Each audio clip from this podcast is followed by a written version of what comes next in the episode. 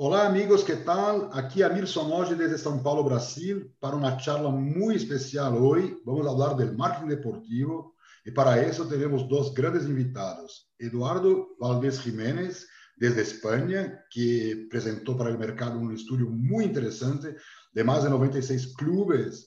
Eh, desarrollo comercial destas marcas foi incrível. Eduardo, muito prazer por estar aqui. Que encantado em conhecerte. Un placer, Amir, muchas gracias. Ya tenía ganas de, pasarme por aquí. Y, un placer, Fabio, también, de, compartir un ratito de charla. Y gracias por la introducción. Eh, la verdad, bueno, yo diría que el gran mérito de este trabajo es de, Martin Ernst, que es la persona que se encargó durante tres meses de perdona, tres años de estar investigando el mercado internacional y de recopilar toda la información que vamos a ir tratando. Y bueno, mi única labor ha sido el, el poder Em, transportar todo ese conocimiento que estaba en inglés al castellano, pues para abrir todo esto a la comunidad latinoamericana y eh, poder familiarizarse con pues, diferentes casos de éxito, desde clubes pequeños, medianos hasta grandes clubes, para aprender un poco pues, cómo trabajan las áreas de internacionalización, ¿no? con diferentes proyectos de diferentes características y es un poco, pues bueno, a lo que hemos venido a, a tratar hoy, ¿no? Muy bueno. Fabio Ruaro, mi gran amigo de Brasil, pero que vive hace mucho tiempo en España. Fabio, qué placer tenerte por la primera vez aquí en el podcast de Sports Value. Sí, Amir, muchísimas gracias por invitarme. No tienes idea de, lo contento que estoy en participar contigo de este podcast. Ya sabes que escucho, escucho todos los podcasts, los, episodios, todos. Y bueno, encantadísimo también de compartir esta oportunidad con, con Eduardo. Más que nada también por el, por el estudio este y también por toda su experiencia con el EIBAR y todo el, el, desarrollo que ha, que ha tenido a lo largo de estos años en el área internacional con clubes y tal. Y aquí yo pues ilusionado de, de poder compartir estas experiencias con vosotros y bueno, a ver, a ver cómo anda el tema, seguramente va a salir mucha cosa buena. Muy bueno. Bueno, Eduardo, para empezar, cuéntanos un poco de tu trabajo. Tú eres experto en marketing deportivo y bueno, con experiencia en clubes. Entonces, cuéntanos un poco de ti y ya, si tú quieres, cuéntanos también de este estudio increíble la gente que quiere después, eh, tú puedes dejar tu email para que puedan pedir, no sé cómo quieres manejar esto, pero seguro que es un, es un estudio muy interesante. Cuéntanos un poco, por favor. Sí, eh, bueno, en relación al, al, estudio, como comentábamos, ¿no? El, trabajo, la labor de campo de esos tres años de investigación fue cosa de, de Martin Ernst, amigo mío mm, que lo, lo conocí durante la, mi etapa en, en la Sociedad Deportiva Eibar trabajamos conjuntamente y él, eh, pues, en base a analizar el mercado, dio con estos diferentes casos que, vamos a ir abordando ¿no? dentro del área internacional. Dentro del área internacional, dentro de los clubes, en las entidades deportivas, lo que Martin ha ido recopilando como puntos claves es, pues, en torno a la estrategia de, negocio internacional, siempre se, trabaja, siempre se trabaja de cara al, primer equipo, de cara a la cantera, de cara o a la estructura de academia deportiva, de cara al equipo femenino, de cara a las nuevas, nuevas secciones que se están desarrollando ahora relacionadas con el ámbito de los eSports, de crear una sección paralela ¿no? al, al, propio club y por último y por supuesto de las cosas más importantes que tenemos dentro de las entidades deportivas que es nuestra comunidad, ¿no? nuestros fans. En base a, digamos, estos pilares es sobre los que Martin detectó, y yo lo puedo corroborar porque lo trabajábamos también dentro de la estructura nuestra del club en España, era que trabajábamos en base a, estos pilares, ¿no? Para desarrollar diferentes proyectos, eh, diferentes activaciones, como iremos viendo durante esta presentación, en, muchos campos, ¿no? Pues desde la consultoría, eh, desde el trabajo con los medios internacionales, en esos países estratégicos a los que nos dirigimos, desde el trabajo en torno al estadio para atraer a, fans internacionales, también, por supuesto, segmentados por los países estratégicos que trabajamos, trabajo en el área de fundación, eh, vamos a ver también casos de, adquisición de clubes, ¿no? que incluso cerca tuya ya empiezan a sonar cantos de sirena de que el Flamengo, ¿no? recientemente cuentan de que pueden abordar un caso parecido a este ya los hay, tenemos el ejemplo del Manchester City, eh, pues tenemos trabajos de, partnership, membresías de clubes, licencias de producto, licensing, ventas de entradas, desarrollo de plataformas propias ¿no? de clubes eh, con sus propias OETTs, ¿no? como hemos visto con el PAOK, eh, bueno, tenemos un sinfín de, campos ¿no? y proyectos abiertos que, al final la, internacionalización lo que nos ayuda un poco es a, poner en valor y, activar todo esto para que el club se pueda nutrir y, poder crecer. ¿no? Yo siempre digo, tanto a nivel interno como a nivel externo. ¿no? muy bueno, muy bueno, Eduardo. Y Fabio, quería comentar contigo porque hay muchas ideas buenas ahí, mucho más allá de solamente un sponsor de un jersey o una marca que esté en un backdrop. Entonces, que estamos charlando de involucrarse un poco más con los clubes, ¿no? Entonces, que la marca o el inversor esté mucho más involucrado con el club do que solamente hacer algo muy sencillo. Entonces, cuéntanos tu visión porque me encantó y después podemos explotar algunas ideas y algunos clubes en específico que queráis. Sí, pues a mí me encantó muchísimo el estudio y, también la forma como está pensado, ¿no? la estructura que se le da al modelo de negocio este internacionalizar un club, que es básicamente no simplemente salir y hacer cualquier cosa y luego olvidarte después de lo que vas a hacer, pero los modelos que puedes tener, ¿no? Y, entonces e, estos modelos están todos ahí pues, pues escritos y los ves y los entiendes mejor. Esto está muy bien para, para, para el que no controla o para el, el, club que está interesado. Bueno, para, y aquí se puede ver también que no es solo el club, ¿no? Que hay partners, hay otras hay otros players que pueden también participar del, proceso y, me ha gustado mucho ver esto y conocedor también, pues entender también todas las partes, estas, lo que decía antes Eduardo, ¿no? de, las, las, áreas comerciales, el dentro del campo, las fundaciones, todo eso me parece que es, que es buenísimo y dentro de la, de la modernización que pide el fútbol, y es lo que tú comentas, a mí, yo creo que el encontrar y el hecho de buscar de vez en cuando, no, hay que salir mucho de la caja, ¿no? como, como solemos decir en Brasil, el, salir de la caja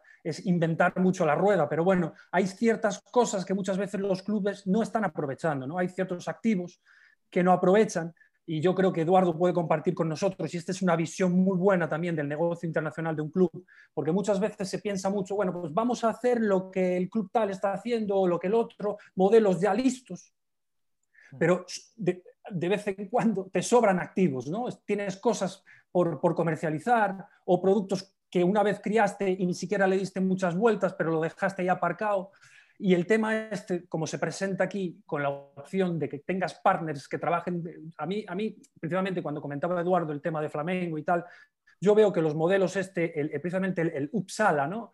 que es un modelo así un poco como va sintiendo el mercado, el club no va viendo y tal, y va viendo, y cuando van surgiendo las cosas, pues lo va haciendo. Yo creo que, hablando básicamente del mercado latinoamericano, normalmente es eso, ¿no? No se piensa, simplemente se, va y sobre la marcha se va haciendo lo que va surgiendo y pues ahí está.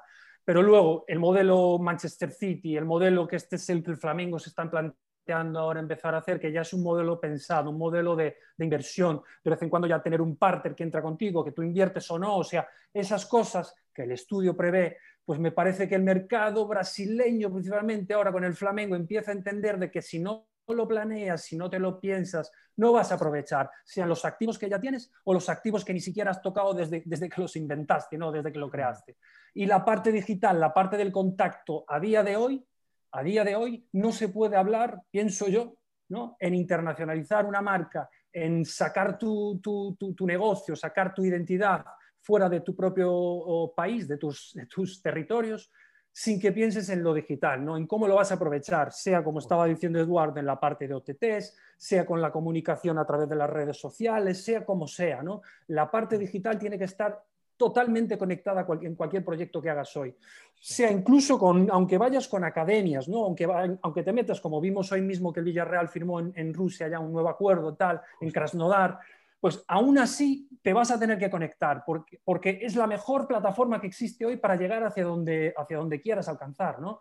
Entonces yo lo veo muy así como me gustó mucho el estudio porque plantea todas esas opciones y, veo que eh, de cara al futuro pues presenta muy buenas, muy buenas ideas, Amir y Eduardo. Yo, hay una cosa que es, que, que, perdona, Amir, eh, que te corte, que, me ha encantado, que me ha encantado y muchas veces no se recalca, no se subraya, ¿no? Que es eh, la parte estratégica. Eh, yo creo, estoy cansado de ver, ¿no? En, diferentes, pues en el mundo deportivo, muchos clubes, ¿no? Que hablan de la internacionalización y es hoy voy a un país, mañana voy a otro, eh, y es cambiar constantemente de, rumbo, ¿no? De, pues por lo que decías, Fabio, pues de repente veo esta idea, voy a por ello, pero de, de repente veo lo otro y voy a por lo otro. quiero todo, pero no consigo nada, ¿no? Ese es el resumen. Y es en relación a no tener una estrategia clara de hacia dónde vamos y cómo vamos a ir hacia ahí, ¿no? Eh, yo, bueno, tengo la, inmensa suerte de haber podido trabajar en la Sociedad Deportiva Ibar, que era lo opuesto a eso, el tener súper claro quiénes éramos, de dónde veníamos y hacia dónde íbamos a ir, ¿no? y, suena muy fácil, pero es muy complejo. Suena muy fácil porque ahora es bonito el contarlo, pero es complejo el analizar bien los mercados, el analizar las oportunidades, el analizar lo que comentas, Fabio, que me parece, súper interesante, qué activos tenemos, ¿no? hacer ese, balance de qué activos tenemos en todas las áreas del club y, por supuesto, convencer internamente al club de dar ese salto afuera después, ¿no? Y poder comercializar o poder dar visibilidad a todos esos activos, ¿no? De las diferentes áreas para poder mm, aumentar nuestra visibilidad en los mercados a los que queremos llegar. Pero siempre claro que tiene que seguir una estrategia y que cuando hablamos de estrategia quiero hablar de tiempo. Y cuando hablo de tiempo es a largo plazo, que es otro, otro de los grandes problemas que, bajo mi punto de vista y mi experiencia, tiene la internacionalización, ¿no? Se, se, habla de la internacionalización sin una estrategia y queriendo mañana monetizar el primer paso que he dado. Y eso es inviable. O sea, al final esto es como quien siembra, yo siempre lo comparo con, el sembrar, ¿no? Con la agricultura. Tú siembras y tienes que tener todos los días un cuidado, un, riego adecuado a los productos y poco a poco la semilla irá creciendo, ¿no? Y, vas, cosechando, vas recogiendo y poco a poco va creciendo todo. Pero no puedes esperar de la noche a la mañana eh, que esto vaya a ser aquí y el dar con la tecla del éxito, ¿no? Hay mucho trabajo y, y yo creo que esas fases de análisis y de tener claro hacia dónde vamos debe ser el punto de origen y el pilar de todo, ¿no? Fantástico. Una cosa que quería, una cosa que quería preguntar a Eduardo, aprovechando, era sobre Eibar, ya que Eibar se quedó muy conocido en el mundo con este Six Dreams, que fue esta serie de Prime Video, que se puede enseñar un poco de la realidad de un club pequeño, de un club con bajo presupuesto y que se fue a buscar la internacionalización. Entonces, aprovechando, después de lo que Fabio comente también, Cuéntanos un poco de esta experiencia increíble de un club que, entre comillas, debería estar en la segunda y que brilló buenísimo en los primeros años y más. Internacionalizó su marca para el Japón, por ejemplo. Entonces, cuéntanos un poco de esto que es increíble esa historia, ¿no? Sí, vamos, ahí pues e, es un claro ejemplo, yo siempre digo, a nivel mundial de cómo un club muy pequeño, porque hablamos de Ibar y tiene una población por debajo de los 30.000 habitantes, o sea, es increíble cómo el club tenía desde el primer minuto muy claro hacia dónde se quería dirigir. Había un plan estratégico perfectamente definido, donde todas las áreas sabían hacia dónde tenían que remar para conseguir sus, objetivos, ¿no? Y uno de esos objetivos era la internacionalización, que era pues, a lo que yo me sumé al proyecto para ayudar, ¿no? Eh, y, lo, bueno, pues lo, que, lo primero que hicimos fue analizar en base a los activos que teníamos en casa, como bien comentaba Fabio, cómo podíamos maximizar las oportunidades y, dentro de, la, competición, nosotros contamos con la ayuda de la liga, ¿no? Dentro de la ayuda que nos aporta la liga, cómo podíamos maximizar todas esas oportunidades, ¿no? Entonces, en base, bueno, esto te lo cuento muy rápido, pero fue un gran trabajo de, campo, ¿no? De analizar todo eso para después detectar y sobre la mesa plantear esos países hacia los que íbamos a trabajar por fases, ¿no? Primero fue Japón, eh, bueno, se, desde fuera parece que solo por Inui, pero había muchísimas más razones por las que acudir al mercado japonés. Y nuestro objetivo, que me ha gustado mucho también lo que comentaba Fabio, no era al buscar un sponsor en la camiseta ganar millones de euros y ya. Nuestro objetivo principal y primero era conectar nuestra comunidad, crear raíces y barresas en Japón. Y es en lo que trabajamos. O sea, nos enfocamos sobre todo en, ese, en esas relaciones institucionales, en esas relaciones con los medios del país para dar a conocer el Eibar, al fin y al cabo era generar valor de marca, ¿no? que muchas veces se pierde esa perspectiva y es lo que nos va, ese va a ser el trampolín que nos va a llevar al éxito, ¿no? El cómo generamos valor con todas las áreas del club para que mi marca sea percibida de la manera que yo quiero y conectar con el, con el entorno o con la comunidad de Japón para que me demanden, ¿no? De hecho, yo siempre cuento el caso de que nosotros empezamos a monetizar a nivel comercial eh, los frutos que comentabas antes, ¿no? De las semillas plantadas en Japón, en el segundo año de trabajo, cuando Inui ya no pertenecía al club, es decir, perdimos a nuestro principal activo, ¿vale? Que era Inui, eh, japonés, el jugador japonés, y cuando se nos fue, fue cuando empezamos, o las marcas empezaron a apostar por nosotros, y, bueno, es verdad que ya monetizamos con algún proyecto de menor escala, eh, pero vamos a decir que, el gran revenue venía a través del patrocinio y eso lo conseguimos con todo el trabajo previo de, de año y medio, ¿no? De la relación con los medios, de las relaciones institucionales, de eventos en los que participamos de la mano de la liga, de el estar presentes en el mercado japonés, como bien decía Fabio, a nivel digital, con contenidos específicos para cada uno de los segmentos a los que, nos, los que queríamos hacer llegar ese contenido, adaptando nuestro lenguaje al suyo. O sea, hay un trabajo muy grande en todas las áreas, ¿no? Por eso digo que Mm, no inventamos la pólvora, pero es verdad que creo que puede ser un caso referente a nivel mundial de cómo un club pequeño puede hacer mucho con muy pocos recursos, ¿no? Al final, todo lo baso en la estrategia y, en las personas que había en ese momento en, dentro de la entidad, ¿no? Bueno, Fabio, dejo para que tú comentes. Pues es que a mí me encanta escuchar eso, porque es precisamente, iba, iba, a pedir a mí si nos podía contar Eduardo exactamente el, caso de éxito este de Eibar, porque yo tengo una visión, claro, eh, por lo que veo Eduardo y el Eibar la comparten, que es el tema de, desde que lo tienes que generar tú desde dentro, desde dentro hacia afuera. No es algo que lo tienes que controlar tú. Aunque venga alguien de fuera, y, y, puede ser, ¿no? Tú puedes tener una consultoría, te puede venir alguien y decir, mira, te voy a enseñar y te voy a ayudar a encontrar tu identidad a, desarrollar un proyecto de branding. Y eh, sobre este proyecto de branding vamos a descubrir, si tú todavía no lo tienes claro, club, te vamos a ayudar a resgatarlo, porque muchas veces la tienes ahí, pero se te olvidó con el pasar de los años, con los problemas muchas veces que, suele pasar para clubes más pequeños que no tienen algo, o, no digo más pequeños, pero bueno, cualquier club puede, ¿no? A lo largo de los años, pues porque viene un entrenador que no jugaba o no, no tenía el mismo modelo táctico que el tuyo, que el que desde siempre has jugado, y eso pasa, ¿no? Y entonces yo creo que desde dentro hacia afuera pensarlo y el modelo este, cuando lo tienes claro, cuando tienes una identidad, sacarla basada en una estrategia, que a esa, a esa estrategia le inviertas tiempo y dinero, seguramente, seguramente con el tiempo te vendrán los resultados. Pero el, el, tema es qué tipo de resultados quieres tener. Y, ahí está claro, ¿no? Hay clubes que quieren tener resultados simplemente pues al acceder a un mercado, pues eh, aumentar el número de seguidores de sus redes sociales. Claro que dentro del club, a la hora de hacer el branding, a la hora de hacer su, desarrollo de departamento comercial y de marketing, tiene claro por qué quiere aumentar su número de seguidores.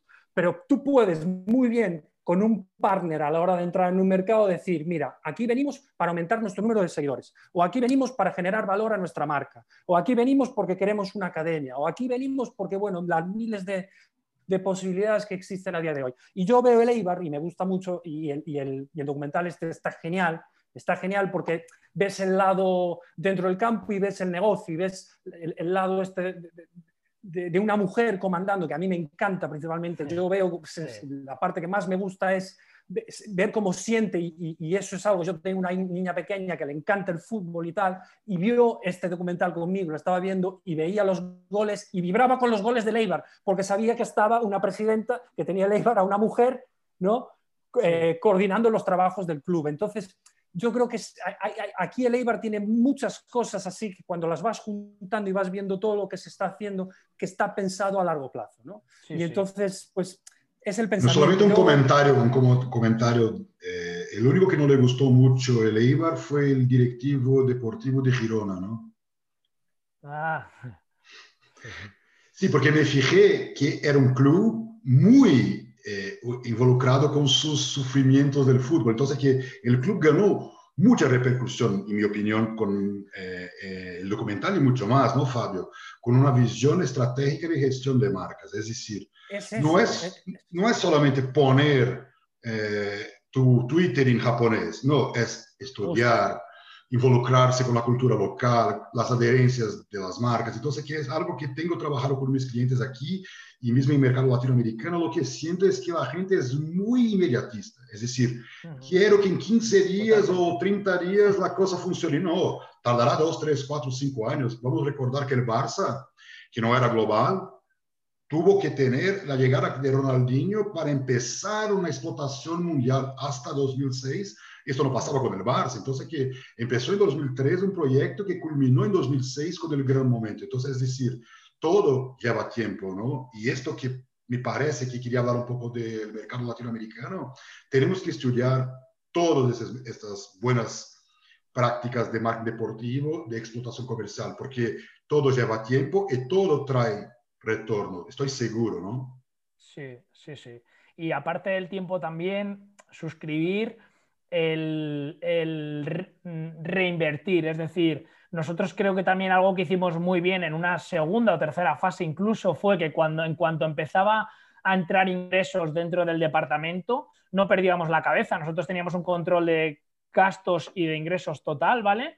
Y lo que hacíamos era reinvertir en el propio departamento. O sea, no derivábamos, por ejemplo, a otras áreas estos recursos, sino que intentábamos fortalecer lo que íbamos generando, ¿no? Tú date cuenta que nosotros empezamos a cero, o sea, buscamos pues partnership que, al final eh, buscábamos un win-to-win conjuntamente, pues a través de, activos que nosotros, nosotros, pudiéramos ceder a cambio de conseguir la oportunidad que nosotros queríamos y poco a poco pues fuimos generando nuevas oportunidades, las oportunidades nos fueron llevando a generar ingresos y una vez que íbamos generando ingresos, ¿no?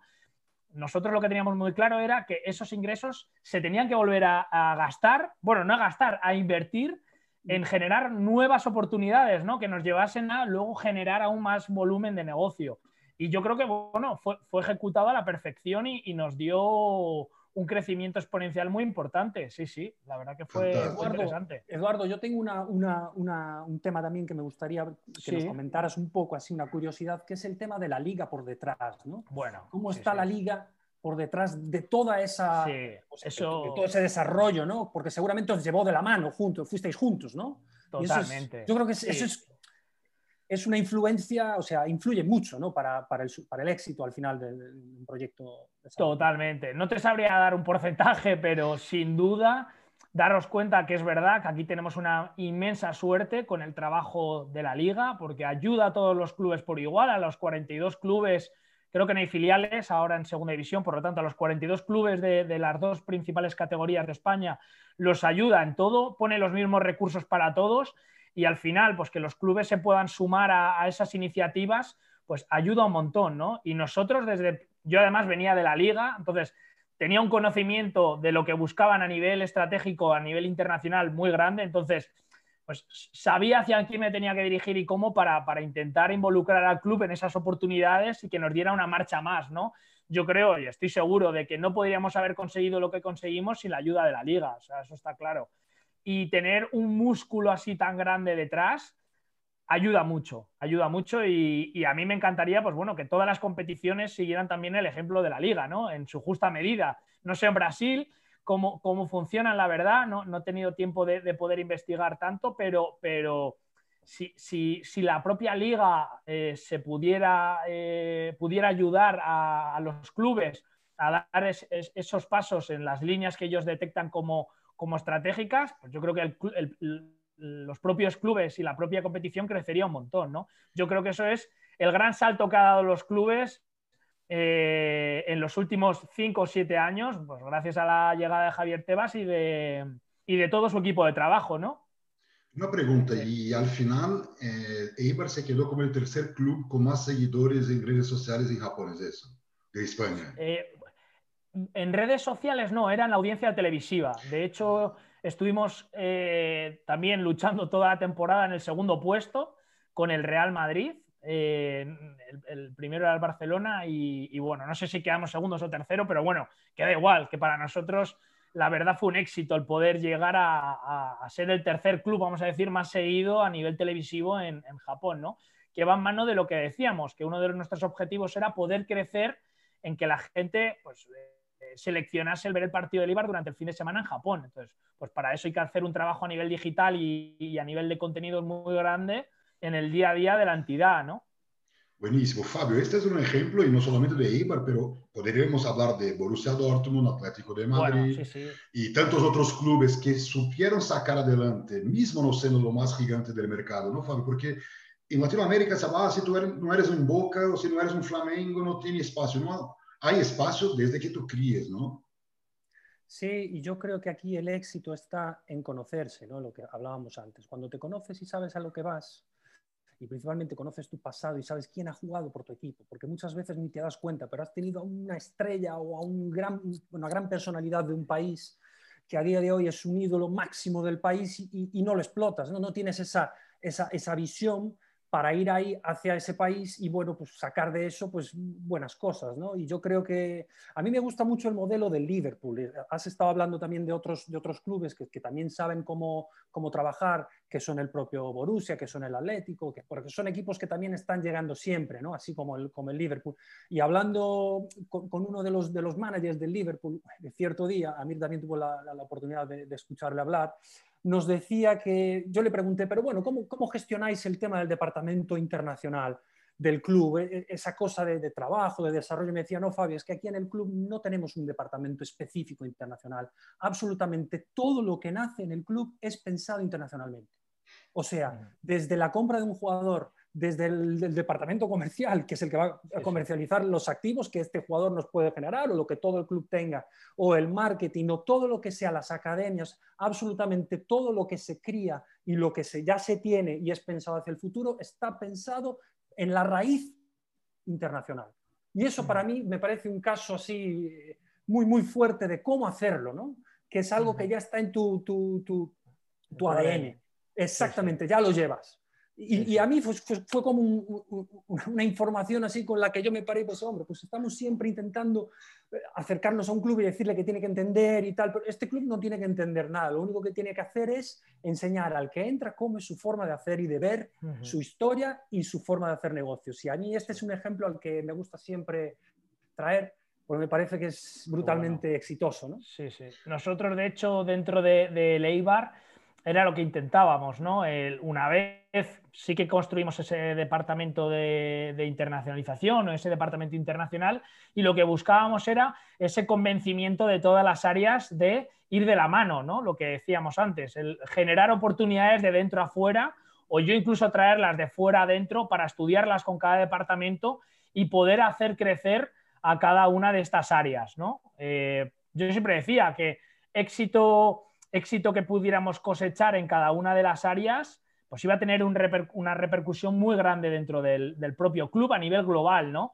Y al, final, pues, el tiempo nos dio la razón. O sea, los propios compañeros, las propias áreas se dieron cuenta del valor que tenía esto y se fueron involucrando ellos eh, en su día a día, ¿no? En, oye, aquí qué podemos hacer, pues para, intentar llegar a, esta localidad de Japón o ellos mismos al final, cuando veían que esto iba más y que iba generando una repercusión importante, pues, pues querían seguir construyendo y, iban, íbamos todos muy de la mano en este punto. Entonces, la verdad que, lo que comentas del Liverpool me, gusta mucho escucharlo porque, porque, bueno, eh, yo creo que es la línea a seguir. O sea, que sea uno de los pilares estratégicos y que esté, como bien dices tú, Fabio, dentro del ADN de, de la propia entidad, ¿no?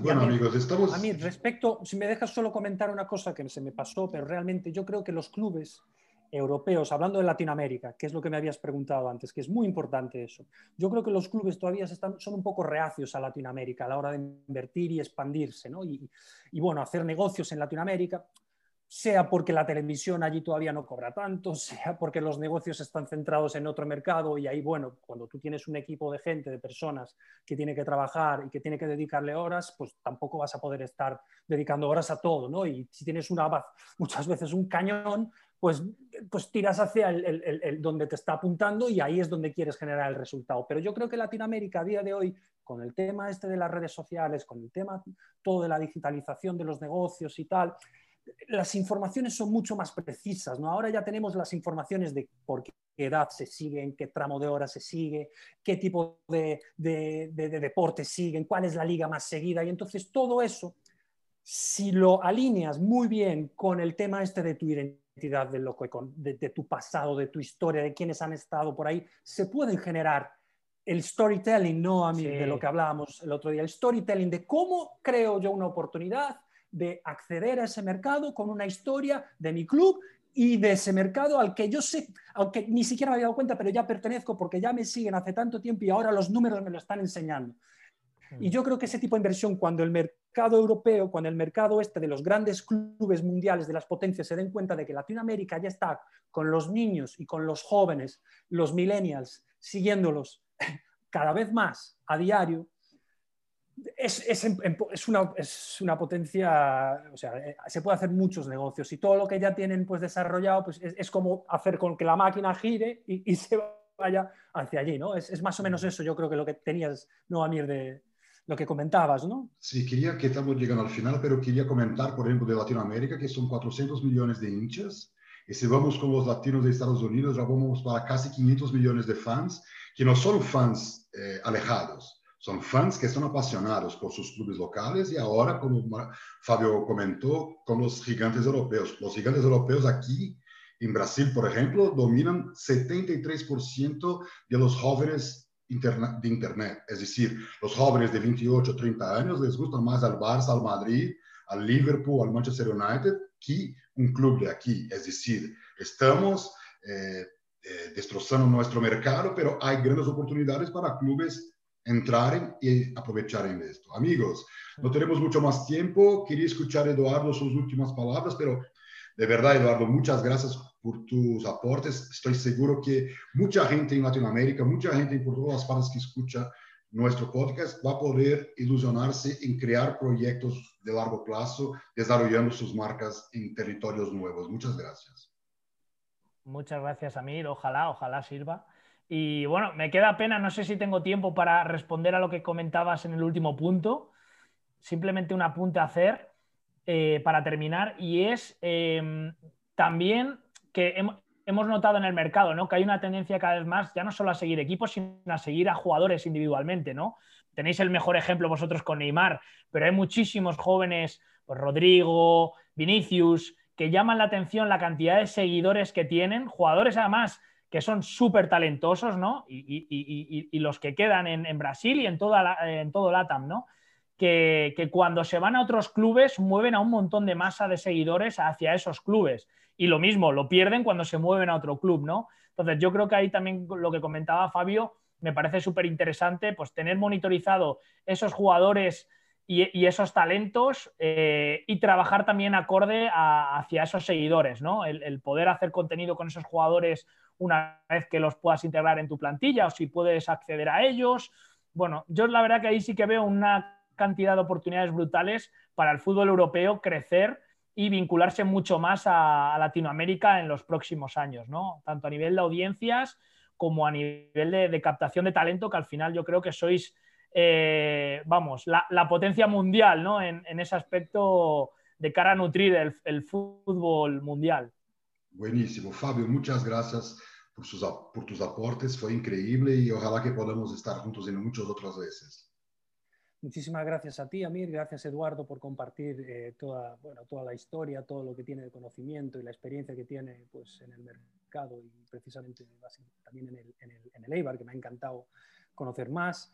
Y te agradezco mucho también por, por la oportunidad, Amir, y bueno, cuenta conmigo para cuando te abra una, un puesto para, para, comentar los temas de marketing deportivo, de lo, que, de lo que sea. Me ha encantado mucho participar, ya sabes.